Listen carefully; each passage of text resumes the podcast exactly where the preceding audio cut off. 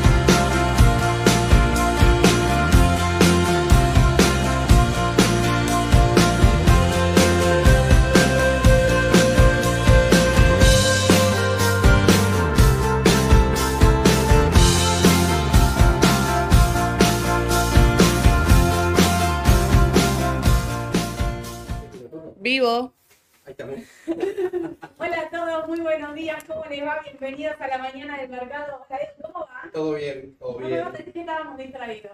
Eh, un poquito. es que tenemos tanta cosa en la cabeza, ¿viste? Que bueno. Terrible, terrible, uno se distrae. Ahí, ahí estoy, ¿no? ¿Estoy bien? Sí. Eh, estábamos con mucha cosa. Ed, contale a la gente que estabas haciendo antes de... mm, de, de, de estar Eh, lo, lo- lo tengo que decir. Decilo, no sé qué Estaba, haciendo. bueno, estaba así, no para mí, para alguien, haciendo la, esa precola para entrar a la central de Luis Miguel. Claro, estaba en el evento de Luis Miguel y Eduardo estaba ahí, lo vi, F5, Me mandaron a hacer F5. eso y digo, Yo también estoy en la, dejé la computadora ahí prendida, estoy en la preventa de Luis Miguel. ah, mira. Vamos a hablar de lo importante. bueno, nada, vamos a arrancar con. Sí. de- Dejemos esto, cuando terminamos el vivo, vemos si nos queda alguna Dale. entrada, si algo podemos conseguir. Mientras arranquemos con lo importante, porque tenemos de todo. Yo te digo la verdad, no sé si llegaremos con todo lo que tenemos. Voy a ¿eh? arrancar ya entonces, no voy a dar todo, no voy a dar más vueltas. Voy a arrancar esto. Escúchame, FMI, Brasil y China, los tres en uno te los meto. FMI, viste que hay mucho rumor, pero ayer explotado, ¿eh? Esta cuestión de que nos van a, eh, nos van a mandar el dinero.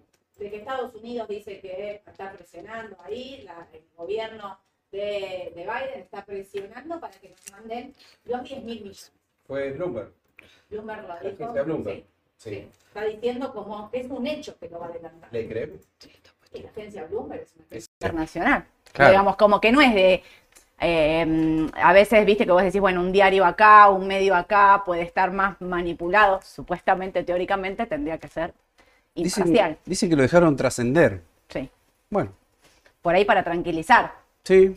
Puede ser. Pero sabés que ayer empezó a circular fuerte la noticia, no sé si la vieron ustedes, que eh, no iban a ser 10.000.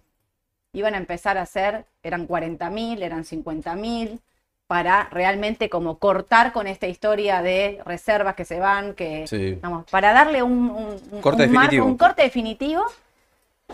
A mí me cuesta pensar que Sí, con la deuda no. que tenemos y cómo nos cuesta pagarla, nos van a mandar más plata. Aparte también pienso, ¿cómo vamos a, se- a pagar eso? Mira, yo te digo, Brasil vinieron con la mano vacía.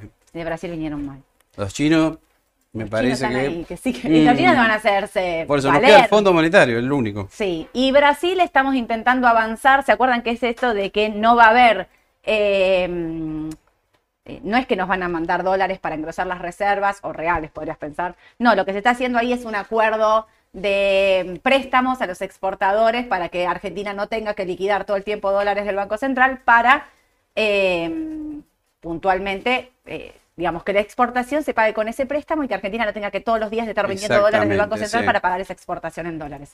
Hasta ahí llegamos. Bien. Ahí estamos. ¿Qué pasó con el tipo de cambio? ¿Vos viste esto? Eh, ¿Cuál de todos? Porque- nueva ah, pantallita, Ah, ¿no? ah, mirá, bien. Nosotros miramos de acá. Ahora después estoy negociando A ver si la ahí gente con lo ve bien Esperemos también, que sí. No, pero para, Yami me dijo que esto ya está subido todo a. En la descripción del vivo están puestas todas las pantallitas Bien. que, de lo que vamos viendo. ¿Sabes qué, Edu? Esta es la pantalla que usamos nosotros, que vemos, porque esto yo lo actualizo, nada, me actualiza constantemente. Por eso es distinta a la que ustedes están viendo en la página de Raba, en la principal, porque acá nosotros tenemos MEP AL, MEP GDS, NEVI, LED, bueno, tenemos un poco de todo. Eh, estoy ahí negociando con la gente de sistemas para que se las pongan a ustedes también en la home de Raba y puedan, podamos ver todo este tipo de cambios lo mismo. y todos ver lo mismo, claramente. Viste que no hay que quedarse con la información, hay que compartirla. Exacto. Ustedes tienen que ver lo mismo que vemos nosotros. Mira esta pantalla, Edu. MEP AL 42932 y MEP GD 42946. Ya ahí venimos bien. Bien. Por lo menos, en algunos momentos ahí llegó a haber casi 10 pesos de diferencia. Sí. El otro día que era un descontrol por la nueva normativa. Este es el que estuvo 470, el, ¿Sí? el MEP, ¿no? MEP AL. Sí. Sí, 470 estuvo. Sí.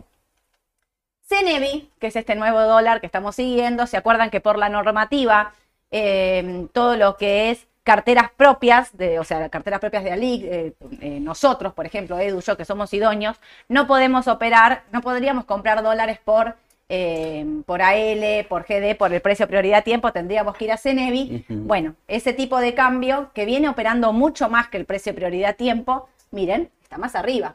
En algunos momentos ayer, ¿se acuerdan cómo es esto? Que no es que van cargando órdenes, sino que yo conté que ustedes, digamos que es eh, un mecanismo bilateral donde yo llamo a Edu, nos ponemos de acuerdo en un precio, vamos los dos y cargamos en sistema y la operación se machea. No es que tenemos de antemano, eh, no es que cargamos la orden, no, es distinto. 4.34 con 45, ahí está el volumen fuerte, grande, tenganlo presente, o sea, fíjense que está más arriba que el otro. La LED, esto empieza, acá empezó a sorprenderme. La LED ayer bajó, pero mira, 4.39 con 25, o sea, los que compran eh, los que compran dólar MEP por la letra, la LED es si vos compras S31Y3 y vendés la misma en dólares.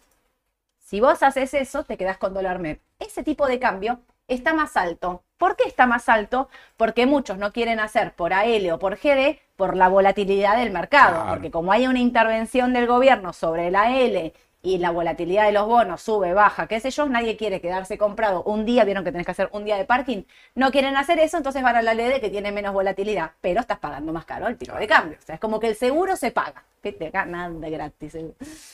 Y el CCL, que es el tipo de cambio implícito que hay entre, nosotros lo estamos midiendo generalmente con Coca-Cola, porque lo medimos con CDR, porque tiene un buen volumen de operaciones, Coca-Cola acá, Coca-Cola afuera, 448 con 51. Ayer tuvo una baja pesadita, ¿eh? Venía, sí. venía con todo. ¿Qué pensás? 429.32. Cua- ¿Qué pensás? A mí me parece que está muy barato.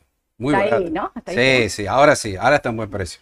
Hasta ahí, vos habías dicho 4.30. ¿Tenemos dólar? Habíamos dicho 4.40 o 4.30 la posición. Ah, tenemos el dólar, Ahí sí. está, dólar. Bueno, Mira, ahí está. ahí. No lo abandonamos el grafiquito No y ahí te muestra muy bien. Primero dijimos 4.40, también que lo hacemos por análisis técnico y muchos nos dicen, bueno, pero a veces el AT no sirve para las monedas. Bueno, yo les diría que a veces sirve, ¿no?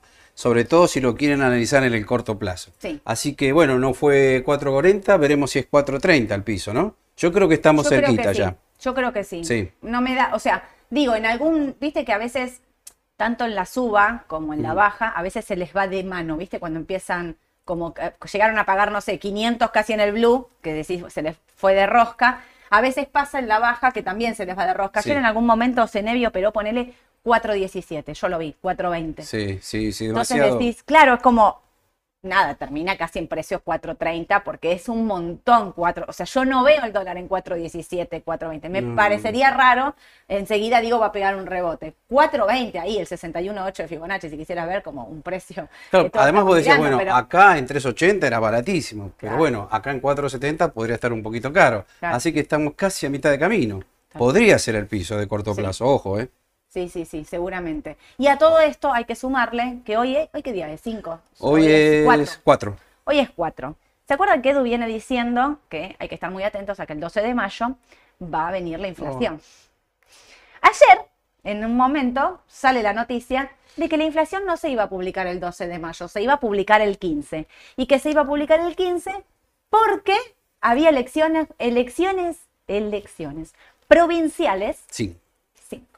5. Y que entonces no iban a publicar el dato porque eso podría... No, Horrible. gente, no, no, no importa. Si eso podía intervenir en la elección, a ver, si interviene o no interviene, no importa. Es Claro. un dato de la economía real, vos no podés. Dieron marcha atrás, claramente, porque calculo que muchos como yo habrán abierto los ojos así. Le pierde credibilidad el INDEC. Yo creo que no hay que hacer eso. La medición del INDEC eh, con Labaña, con Marco Labaña, viene siendo bastante prolija, muy prolija con respecto a otros momentos. Entonces, si vos suspendés la presentación por una elección, Mm. perdés credibilidad. Claro. Entonces no tenés que hacer eso, tenés que publicarlo y que sea lo que sea. Porque digo, ¿alguno de ustedes piensa que el dato de inflación va a ser bajo? Edu, No. ¿alguien de acá de la mesa piensa que el dato de No, inflación va a ser bajo? Nadie piensa eso. Todos sabemos que, como dice Edu, va a tener de piso 8, 8, 8 y Sí, pico. para ser conservador. Para ser conservador, para tener en cuenta que el tipo de cambio, o sea, que, que en el medio pasó esto, que voló todo por el aire, que ahora se reacomodó por intervenciones, no por otras situaciones. Y que en el medio tenés suba de tarifa, de colegio, de prepaga, de eh, combustibles, me parece que sí, no me acuerdo, transporte, las tarifas. Ahora se sacan los subsidios, ¿viste? Que va a haber un aumento de tarifa del 90-100%. Yo diría que es mucho más en el caso de eh, si te sacaron totalmente subsidio Claro. comparado con el año anterior. Sí, sí, dicen que va a ser mortal. Sí, es más, si por ejemplo vos venías pagando hasta el año pasado 3.000, Sí. vas a pagar cinco veces más, 15.000. En el caso de una persona que le sacaron todos los subsidios si lo compara con el año anterior, Claro. ¿no? Sí, sí, sí, Es va mucho. a ser, eh, va a ser eh, importante. Sí. Por eso digo, Y nadie todo esto se traslada a mayo. O sea, no estamos hablando de mayo, peor todavía. A mí me preocupa más que no pongas el dato o que, que publiques un dato alto, te digo la verdad. El dato alto, digo, bueno, me lo espero. Digo, es, es predecible, pero el eh, que no lo que no publique me preocupa. Sí, y, Por y suerte publica. Claro, además, si lo publicaban el lunes, este, te daba toda la pauta que el dato iba a ser pésimo, ¿no? Claro. O sea, además yo creo que el votante ya tiene decidido su voto en un 80% de la gente. Nadie va a decidir el voto por el No, último dato de no. inflación. Creo yo, por ahí sí, pero no sé. No, no soy Además, todos estamos viendo la política. inflación que hay desde el año pasado, o sea que no incide, me parece. Me parece que no. Eh, en fin, esto es con el dólar, entonces atentos, atentos los que estaban pensando en dolarizar, como hablamos. Edu, te están muchos preguntando por Sami. Sami, Sí, eh, porque un- Sami te dicen, por ejemplo, ¿cómo ven Sami? Fabián dice, recomendada por analistas, la ven llegando a 300 en el mediano plazo. Y alguien más también preguntaba por Sami, Julio. bueno, Edu, ¿qué opinas de Sami? eh, es una buena opción. Siempre decimos, ojo, panel general, primero y principal, ¿no? No me acuerdo si tiene mucho volumen, pero siempre dentro del panel general hay mucho menos volumen que en el panel líder, primero Sí. y principal. Pero tiene razón, es una muy buena opción y ahí te diría, salvando las diferencias, que tiene algo parecido a Semi. ¿Por qué? Porque exporta. En este caso, Semi exporta, todos sabemos, limones, ¿no? Sí. Y exporta Sí, mucho más sí. que Semi, ¿no? Pero lo que voy también, está manejándose con un dólar oficial que está atrasadísimo, todos lo sabemos. Así que el día que, bueno, ese tipo de cambio oficial se blanquee, obvio que se benefician todas las exportadoras, como habíamos dicho. Claro. Aluar, Texar, Semino, Molino, Mola y Sami. No sé si me olvido alguna más. Es una buena opción. Sabés que mm, para los que están preguntando si la vemos llegando a 300 en el mediano plazo, yo creo que Sami se la tienen que quedar los que piensan esto que acaba de explicar Edu. Claro. Los que piensan que la elección va a haber una mm, devaluación del oficial, no en la elección, digamos, que va a ganar un candidato que es parti- partidario o partícipe o con la idea de devaluar el oficial, tendrías que comprar un papel como Exacto. como Semino, como to- eh, Aluar, Texar, las que venimos diciendo siempre, Sí. ¿no? Y hay varias más.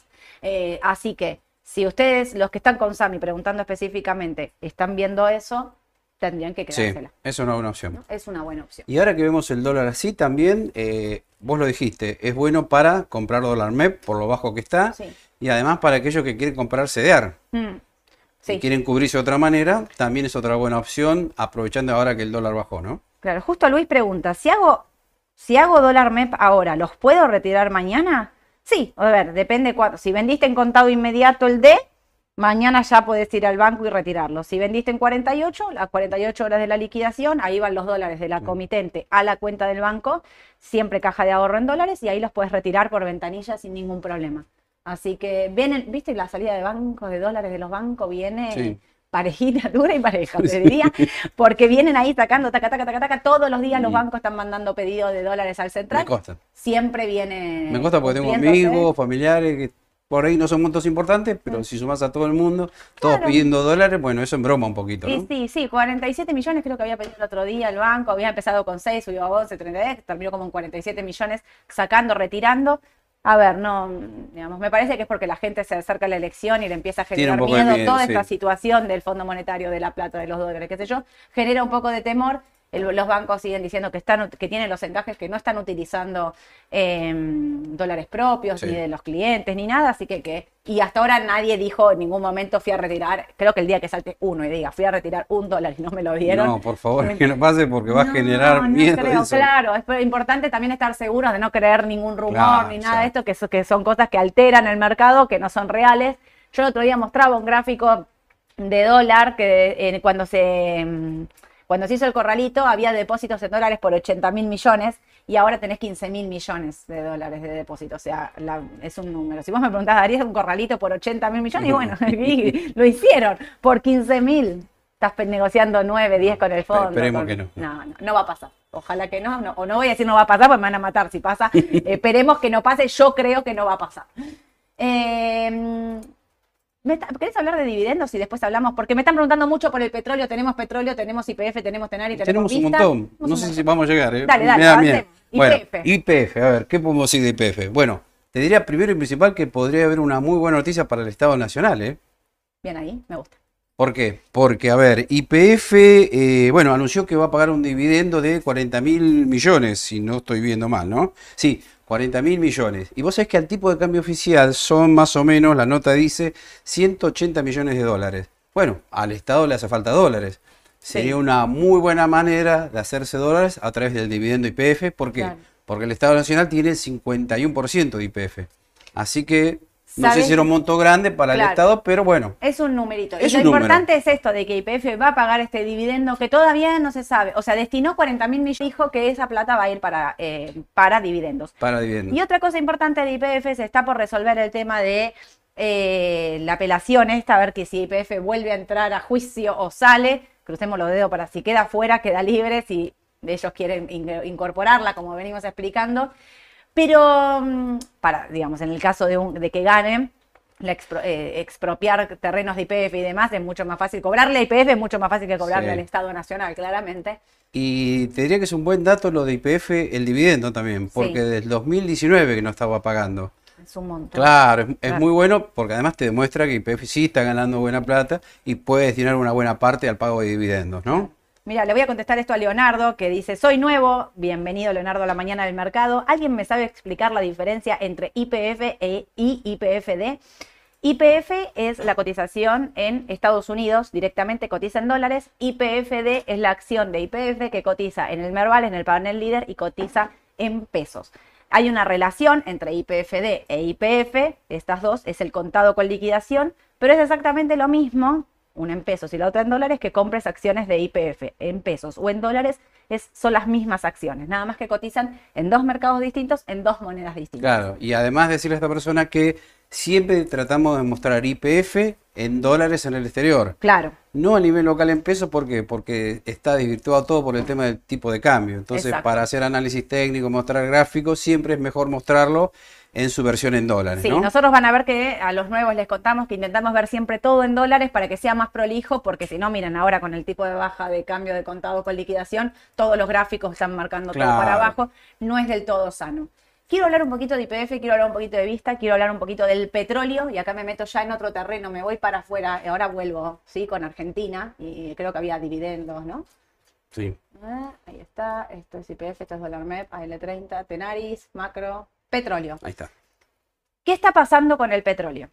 Bueno, el domingo llegó el dato de la economía de China, que fue bastante por debajo del estimado. Lo que marcaba Edu el otro día es importante, marca una desaceleración de la economía en China, que no es una recesión.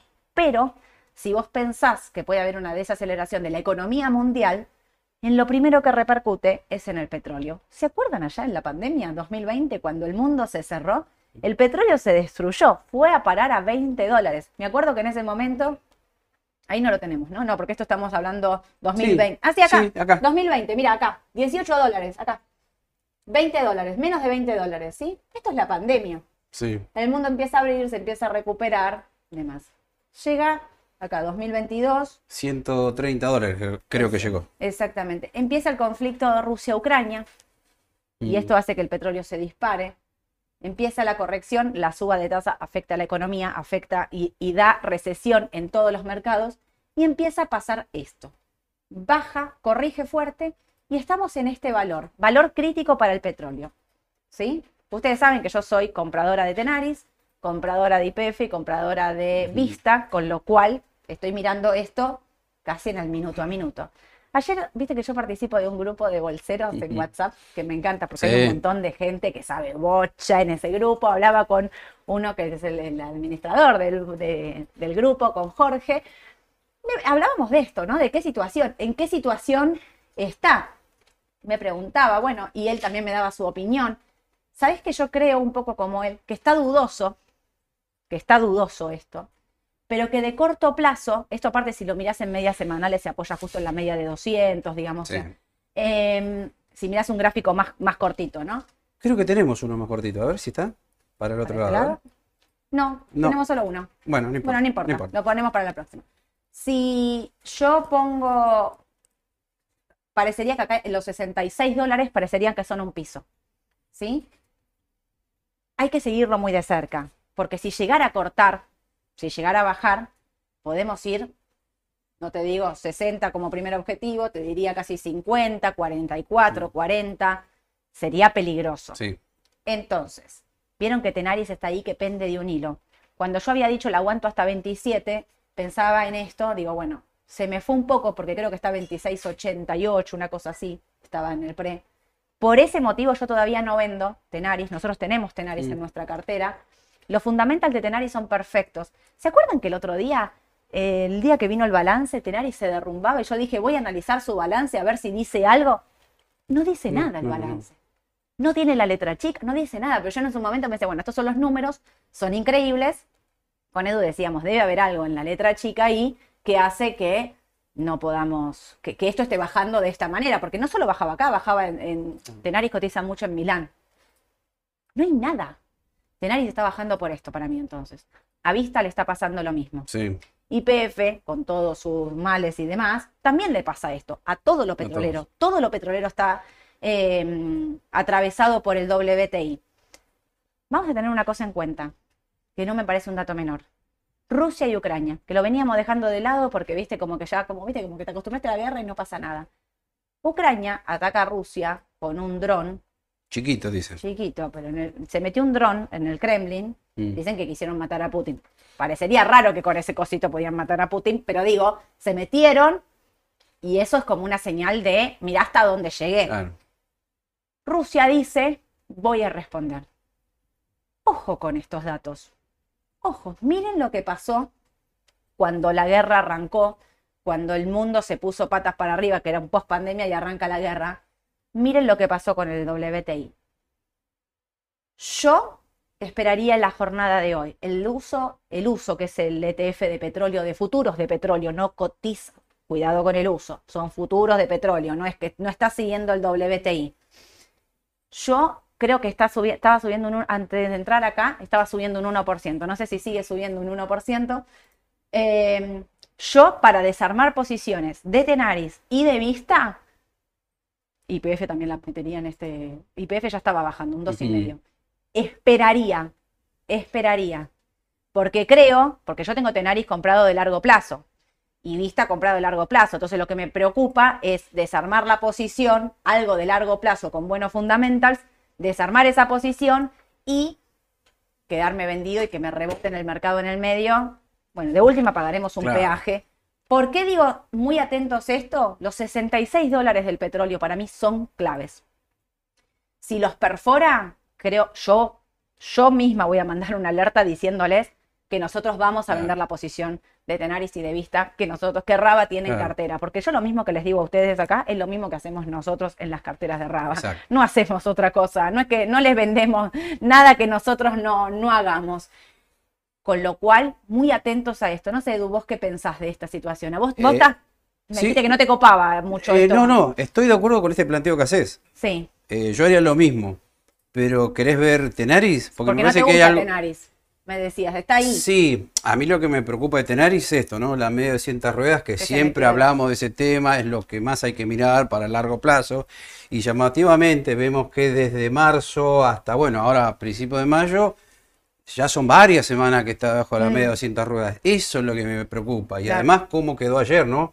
Yo les diría, Sí. quedó atada con alambre, o sea Sí. que me, me da cosa, ¿no? Eh, igual coincido con vos, este, esperé a la rueda de hoy a ver qué defina. Si hoy veo que hace un nuevo mínimo respecto a No, esta no. zona, ahí sí me pondría más vendedor. Igualmente nosotros habíamos dicho, en esta zona de 33, 36, cuando vino ese Claro. balance espectacular, que había mucha euforia con el papel, estaba 8 arriba, fuimos más prudentes y dijimos, es más para vender que para comprar. Claro. ¿Por qué? Porque no es porque no lo veíamos, sino porque estaba bien valuado el papel en ese nivel. Sí. En cambio, ahora nos parecía que este nivel, eh, bueno, puede resultar interesante si salimos acá arriba. Sí. Pero siempre hay que tener cuidado porque a veces el análisis técnico suele fallar cada tanto. Y si hay algo del lado de los fundamental, bueno, prefiero aplicar los fundamental acá, ¿no? El tema del precio del petróleo, la guerra con Rusia y Ucrania, Sí. este, y también, bueno, Argentina, ¿no? Siempre hay que mirarlo, ¿no? Porque Obvio. puede algo incidir en Tenares también. Tenaris está fuertemente impulsada por el petróleo porque se acuerdan que hace estos tubos sin costura, está ligada al petróleo al 100% de una. Yo, no sé, ¿me- ¿alguien me dice cómo está el uso mientras en el pre? Si está subiendo o el doble está subiendo. Eh, yo esperaría la jornada de hoy y ahora iría viéndolo como tipo día a día, ¿me entienden? Sí. Día a día, no, no. Está en un nivel crítico. Está en un nivel crítico y es para, no es para, bueno, lo compré, lo dejo comprado. En todo caso, a veces se prefiere, se prefiere asumir la pérdida. Me deja tranquila en un punto que tenemos dos papeles con muy buenos fundamentals, o sea, por fundamental. Pero la verdad es que si el petróleo, como teníamos antes acá, se me fue para acá, parece que ya estoy perdido. Macro, petróleo. Ahí está. Si el petróleo llega a tener una corrección fuerte por la recesión eh, económica y demás, no quisiera ir a buscarlo a los 40 dólares y quedarnos comprados con papeles por bueno fundamental, pero va, mm, morfarnos una baja de aquella. Sí. Con lo cual, lo sigo en el minuto a minuto. Me preocupa, sí, me preocupa, no me gusta, pero digo, bueno, estamos en una situación crítica. No hay que adelantarse y vender, porque si no, viste, cuando te morfaste toda esta baja, Sí. vendés acá, rebota, te querés morir, no la volviste a agarrar. Así que vamos a esperar.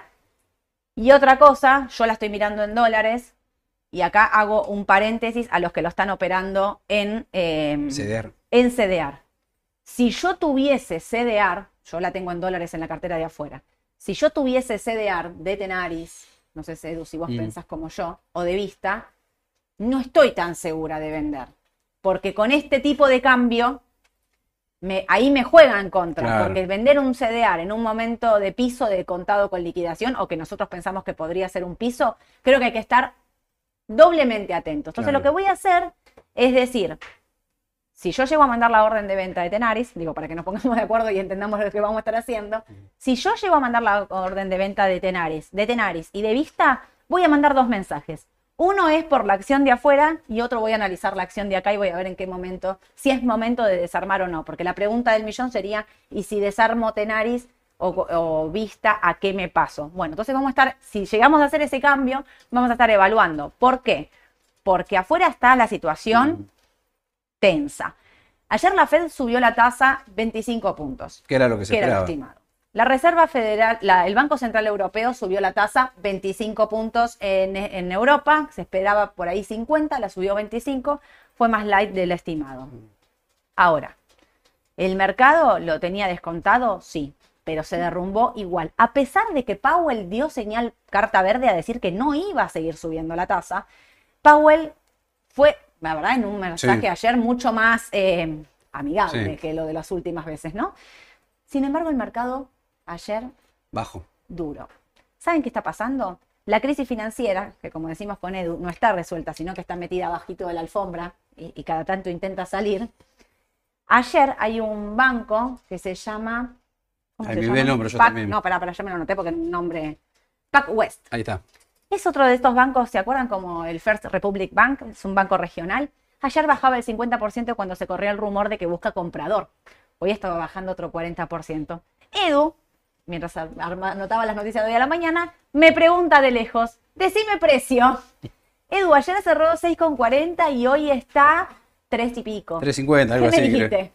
Y que, chau, quebró. Chao. Abajo, ¿vale menos de 5? Listo, Chao. sacala, descontala. Así me contestó Edu directamente. Claro, porque es raro, históricamente. sí. Claro, la experiencia, cuando ves algo, pasó en el 2000, a ver, 2008, 2007, ¿no? Cuando veíamos algo debajo de 5 dólares, bueno, Sí. Los papeles se derrumbaban mal. Sí. Y vos decías, bueno, la posibilidad de quiebra es altísima, ¿no? Sí. Está bien que algunos siempre se salvan, como pasó con Citi en el 2008. Claro, Pero bueno, a mí me da la sensación por experiencia de que ya está. ya está. Ya le queda poca vida probablemente. Ojalá que no, ¿eh? Ojalá que no. Ojalá nadie que lo, no. Nadie lo Por ahí compra, consigue comprador, ¿viste? No sé, el JP Morgan compró el FER. ¿Sabes qué va a terminar pasando acá? La concentración de bancos eh, líderes Sí. comiéndose a los bancos chiquitos y regionales de Estados Unidos.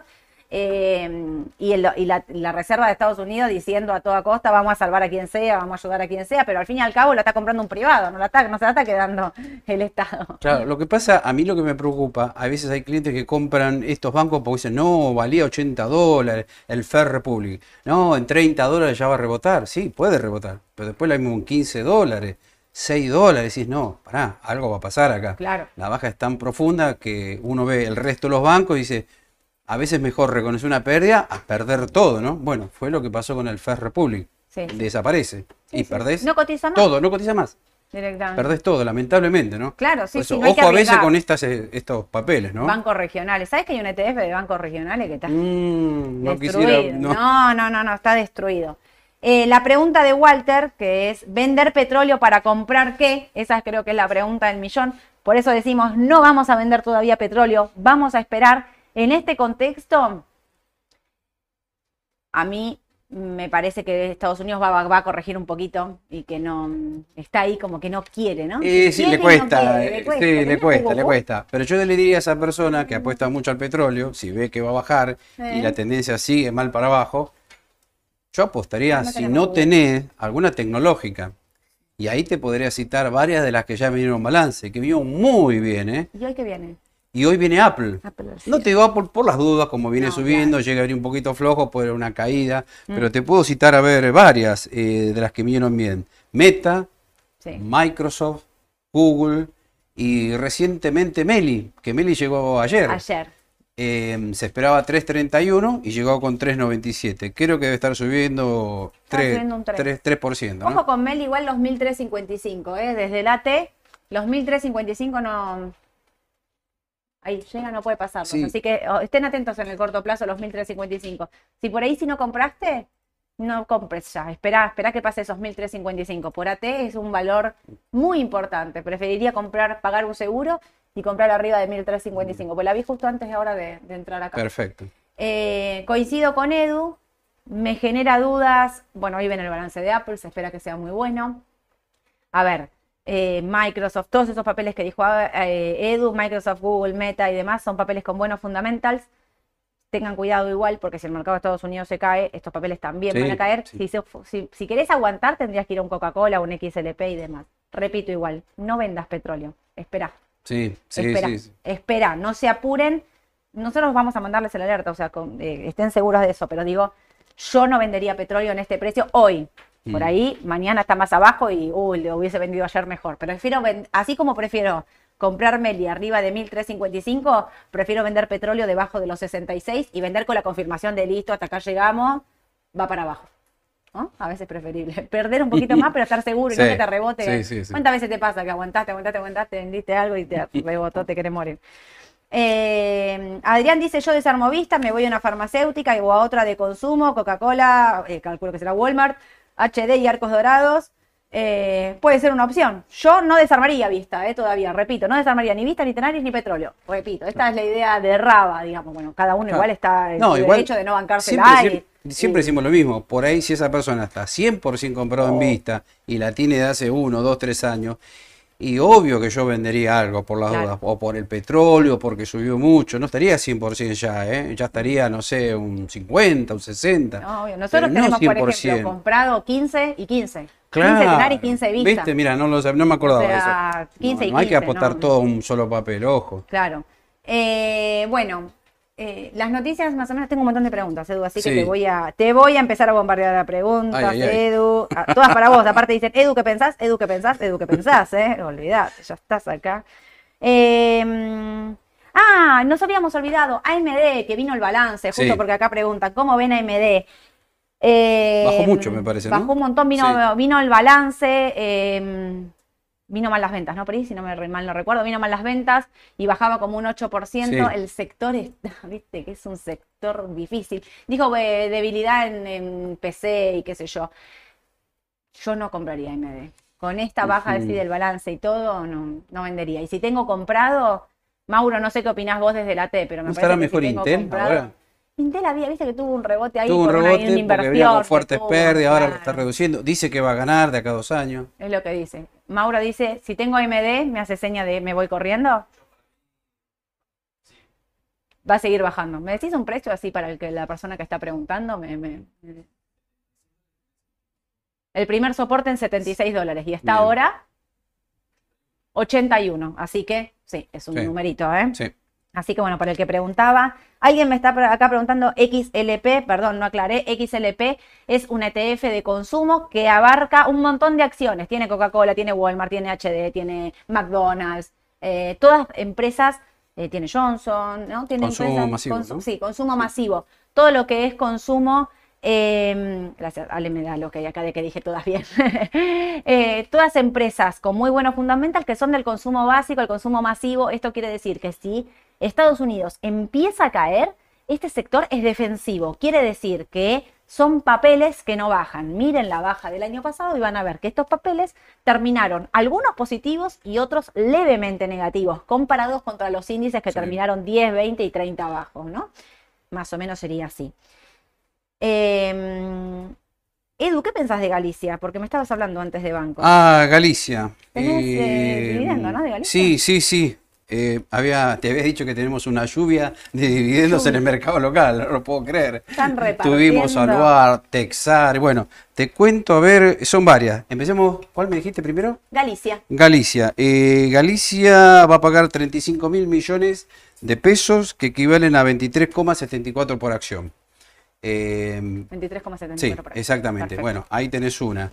Eh, después, ¿qué ¿Hay más? fecha de Galicia? No, después les No mandamos me la anoté, mira, la fecha. Por WhatsApp les mandamos todas las fechas de Pero- los dividendos que está anunciando Edu, porque les digo que hay una catarata. Por norma, Estaba- yo te diría que cuando anuncia la asamblea y lo aprueban, Sí. son 30 días. Hay muchos ahora que van a pagar en el mes de mayo. Eh, otra más, eh, Telecom va a pagar 47.700 millones y acá en especie, como hizo hace poco Texar. Sí. Y creo que es el GD30. Sí. Ahí tienen más dividendos. Algo debe haber, ¿no? No, yo no sé cuál es la explicación, pero ¿no debe haber algo que están pagando dividendo en especie con bonos? Algo debe haber. ¿No? Yo no sé, yo tengo la teoría que si me meto en Teco y cobro este dividendo, bueno, lo que lo que pienso es, sí, es un bono que está muy bajo, me lo van a dar- lo puedo vender en pesos, pero pará, también lo puedo vender en dólares. Claro. O esperarlo porque bajó mucho. Sí, esperar sí. lo que sube y después lo vendo en dólares. Para Y venderlo en dólares, todas las normativas de dólar, como recuerden que dice Edu, para vender en dólares no tienen que comprar los 200 al oficial, no tienen que tener ningún tipo de subsidio, no tienen que tener caución en la comitente. Esas serían como grandes Claro. rasgos las normativas. Así que, ojo, Es para buena- aquel que eh, le gusta Telecom y quiere cobrar en especie, ¿no? ¿Cuándo paga el dividendo Texar? Que justo también están preguntando. ¿Ya Texar, en teoría, hoy, en teoría. Hoy se tendrían que acreditar los bonos. Los bonos. Generalmente eso está al día siguiente, el viernes o a más tarde el lunes, ¿no? Sí, Pero bueno, ahí también este, dijimos que son varios bonos, GD 38, 40, 35 creo. Así que sí, es interesante porque es bastante lo de Texar que estaba pagando, ¿no? claro. Después, ¿qué más? Mirgor paga 1.500 millones. Otro Ah, buen dividendo, sí. Mirgor también, ¿no? Y a ver, no me quiero olvidar de ninguno. Bueno, dijimos ya IPF, 40 mil millones. Ojalá que también se pueda cobrar en dólares, ¿no? Ojalá. Más en el momento actual, me parece que más de uno estaría interesado, ¿no? Tal cual. Sí, obvio. Sí, sería un golazo. Preguntan, eh, ¿quién me estaba preguntando acá qué pasó con Aluar? Me lo perdí. Diego, ¿qué pasó con Aluar? Mirá, con Aluar pasó que subió un montón, acá la tenés, subió un montón por la posibilidad de evaluación. ¿Se acuerdan que Aluar exporta casi el 80% de su producción? Que el mes pasado subió bocha porque esto tenía que ver con directamente el rumor de hay una evaluación, van a evaluar, van a evaluar, van a evaluar. La gente es donde se mete en Aluar y Texar. Para mí había subido mucho, Edu coincidía un poco conmigo, está corrigiendo. Para mí son papeles para... Eh, lo podríamos mirar para el próximo día, pero sí. podemos mandar una alerta por el WhatsApp. Pero Claro, te puedo decir, eh, me gusta el lugar, es un papel de inversión de largo plazo, pero en el corto me parece con todo lo que ya subió, fíjate Exacto. que acá ya tenés un adelanto. MACD en dos días te da señal de venta. de venta. Así que lo Mira, hemos que dicho también. La, la- eh, la compra de MACD, mira, estoy mirando esto, de Aluar, Sí. Eh, subió un 47%. 47% desde que dio la compra. Esto lo tienen en indicadores técnicos en la página de Raba. En los últimos 44 buenísimo. días. Claro, es buenísimo. Y el estocástico que- está en 48. Podría seguir corrigiendo. Solo Había- sin mirar el gráfico te diría Viste, esto. ahí está. Y habíamos dicho, Texar, Aluar ya subieron mucho, ¿no? En el Exacto. mes de eh, abril, ¿no será que en mayo por ahí corrigen algo? O por ahí descansan, por ahí lateraliza Aluar entre 300 y 280. También. Pero quizás habría que buscar otra inversión de corto plazo para obtener un rendimiento así tan parecido a este, ¿no? Cuando les digo del petróleo, miren lo que estoy viendo mientras estoy hablando acá con ustedes. IPF, el estocástico de IPF está en 16. Esto quiere decir que está sobrevendido. Y el estocástico de Tenaris está en 10, que está sobrevendido. Otro indicador también Sí. de cuidado de corto plazo. Muchas veces se mira el estocástico para decir un rebote de corto plazo. Por eso digo, repito, no vendería esto. Los bancos detonados también, ¿eh? Estaba mirando Sí. ahí un poquito. Yo te diría que el Merval, así en general, está para corregir de corto y mediano plazo. Claro. Corto, que les quiero decir? 5 o 7 días, mediano plazo en Argentina, 30, 40 días, ¿no? Claro. Capaz que en un país desarrollado es un año, dos Un o tres, montón. ¿no? Pero bueno, estamos en Argentina. Cual.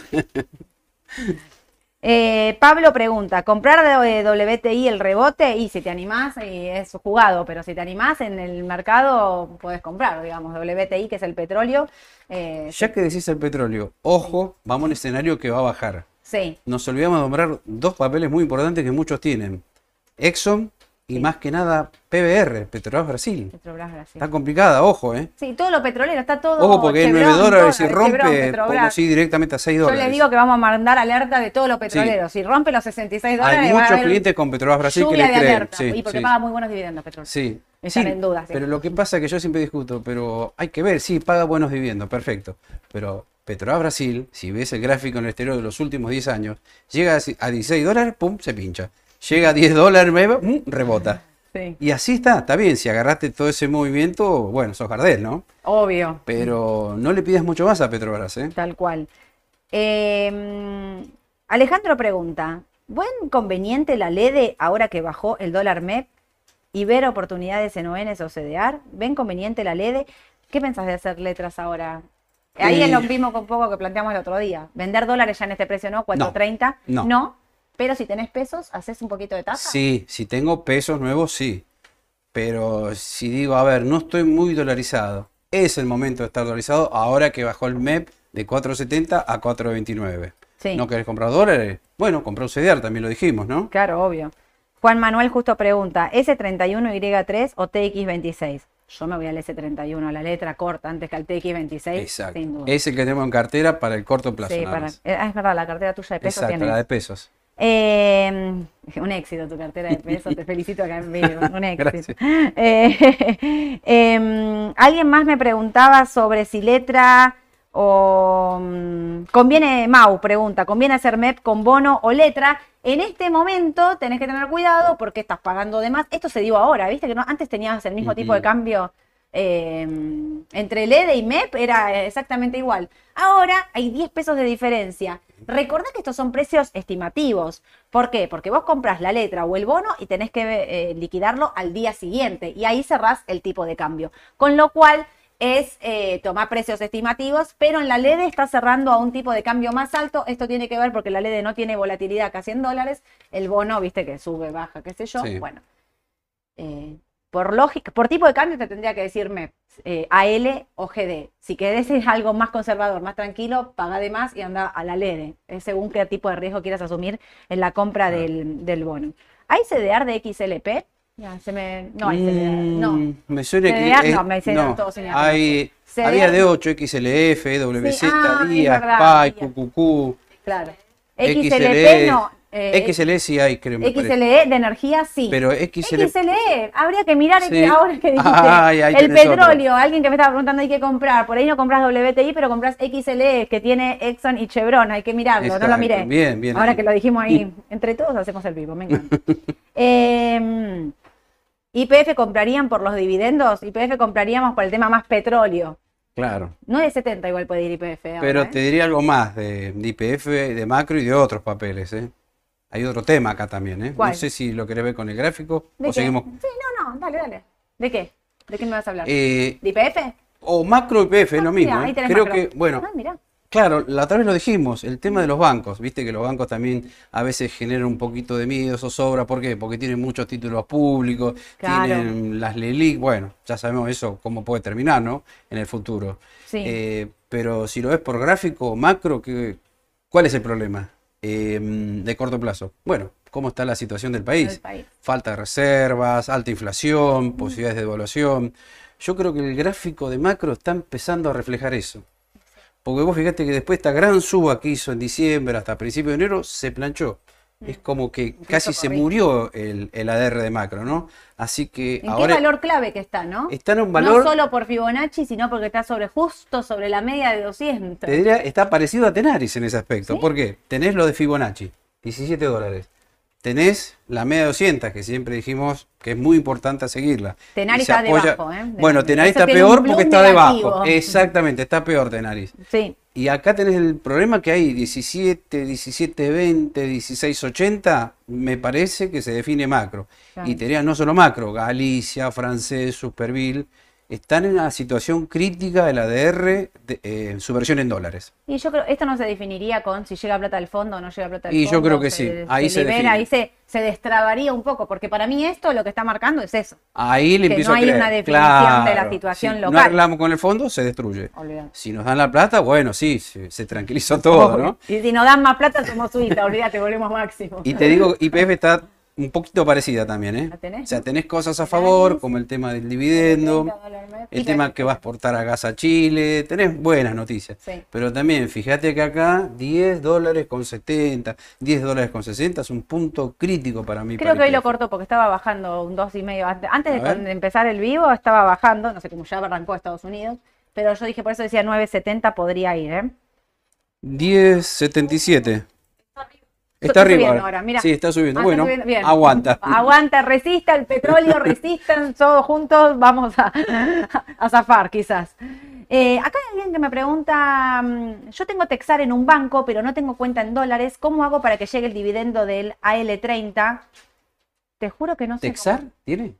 Yo tengo Texar en un banco, sí. Sí. Pero claro, si te van a pagar, estoy pensando, si te van a pagar en especie y te van a pagar el bono, Vas a te van tener a... junto con las acciones. Claro, lo- el bono lo vas a poder vender en pesos, no lo vas a poder vender en dólares. Claro. Transferir a un agente bolsa y lo vendes, lo vendes en dólares, tal Puede ser cual. acá si querés. Tal cual, tal cual. Muy bien, Eduardo, muy bien ese chivo.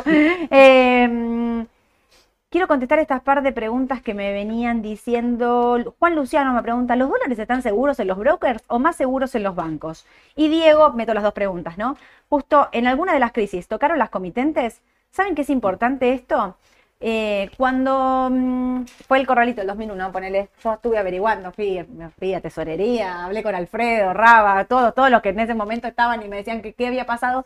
En ese momento la situación era distinta porque no había dólares en las comitentes, porque había uno a uno, ¿te acordás? En ese Mm. momento, después pasó eh, a, a peso, pero todos me decían que lo que estaba en caja de valores no se tocó Exactamente. no se tocó. Los títulos en caja de valores fueron lo único que zafaron de la crisis del 2001. Las cauciones bursátiles Las acciones tampoco. bursátiles, nada, nada de eso. No se pero, o sea, especificaron a 1.40. nada, No. nada. Fue increíble. Sí, o sea, sí, sí. también te demuestra que como que el mercado va en paralelo a los bancos, pero no son, o sea, nosotros no somos un- eh, una, una entidad financiera, nosotros somos una sociedad de bolsa. Bueno. Vamos por otro canal. A nosotros no nos regula el Banco Central, nos regula la CNB.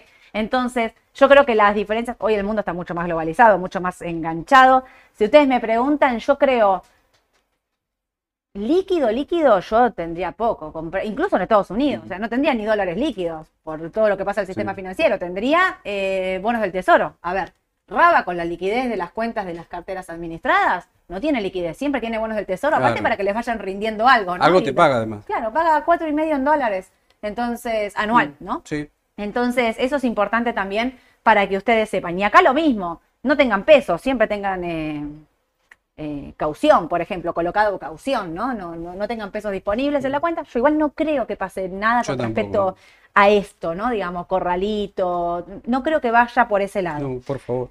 No, no, no lo veo, no, pero no lo veo de verdad, no es que si ustedes saben, los que me conocen ya hace un poco más de tiempo, que si yo lo pensara, lo diría, no, no, no me haría con, con mucha vuelta. Eh, hay 8.000 preguntas, pero bueno, eh, para educar, quiero agarrar alguna para terminarte y ya preguntarte. Vos mientras contame de afuera. ¿De afuera? A ver, Sí. ya te digo, ¿eh? ¿Los índices de afuera cómo están? ¿Están subiendo? Alguien pregunta, ¿hay algún papel para el sector litio? Sergio, LIT es el ETF de litio. LIT cotiza directamente en Estados Unidos. Acá no hay nada con respecto a litio. Barrick Gold, ¿cómo la ven? Bueno, puede ser el tema del oro, ¿eh? Hablábamos justo de si hay una baja, eh, una baja del mercado en Estados Unidos.